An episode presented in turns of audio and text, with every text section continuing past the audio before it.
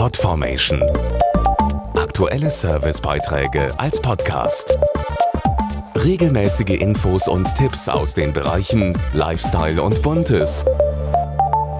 In der Liebe ist heutzutage ja so ziemlich alles erlaubt. Wenn sich zwei finden, spielen große Altersunterschiede, verschiedene Nationalitäten oder unterschiedliche Hautfarben eigentlich keine Rolle für das gemeinsame Glück. Trotzdem müssen manche Paare kräftigen Gegenwind aushalten. Darüber berichten Betroffene in der aktuellen Ausgabe der Frauenzeitschrift Barbara, die sich ganz dem Thema verbotene Liebe widmet. Und ich spreche jetzt dazu mit Barbara Schöneberger. Hallo.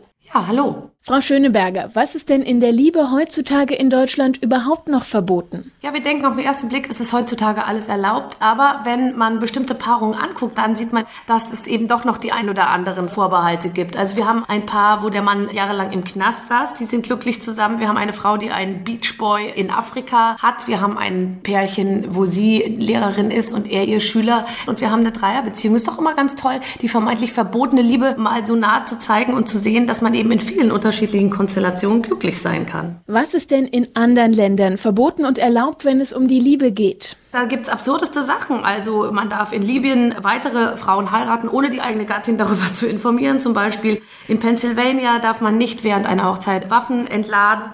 Wer in Nordkorea Pornos kauft, muss mit Todesstrafe rechnen. Also das ist ganz interessant, da mal einen Blick auf die Gesetze zu werfen. Da können wir uns doch einmal mehr glücklich schätzen, dass es in Deutschland doch eigentlich relativ liberal zugeht. Beim Thema verbotene Liebe geht es ja nicht unbedingt nur um andere Menschen. Was gehört denn noch dazu? Wir fliegen alle Arten von verbotenen Lieben, wie zum Beispiel, alle wollen ja hinterher immer den Dschungel nicht gesehen haben, aber jeden Abend hat er eben doch acht Millionen Zuschauer. Also das heißt, es gibt doch genug Leute, die Trash-TV lieben. Es gibt jeden Tag wieder Leute, die die Bildzeitung lieben und kaufen. Wir essen Schokolade nachts. Ich kenne Leute, die stehen nachts auf, essen Erdnussbutter, löffeln das irgendwie aus dem Glas raus. Also das sind auch verbotene Lieben, über die wir sprechen. Worum geht's beim Thema Selbstliebe? Ich glaube, Selbstliebe ist eine ganz gute Voraussetzung, um mit sich selber glücklich zu sein. Und wir haben unsere Kolumnistin mal losgeschickt und die hat sich selbst versucht, noch mehr zu lieben. Also sprich, sie hat in den Spiegel geguckt, hat sich gesagt, ich liebe dich. Sie hat versucht, sich so zu nehmen, wie sie ist und hat so tief in sich reingehört und versucht, sich mit sich selbst anzufreunden. Und ich glaube, das ist ein ganz guter Weg, den wir alle einschlagen sollten. Das war Barbara Schöneberger zum Thema verbotene Liebe. Vielen Dank. Auch von meiner Seite vielen Dank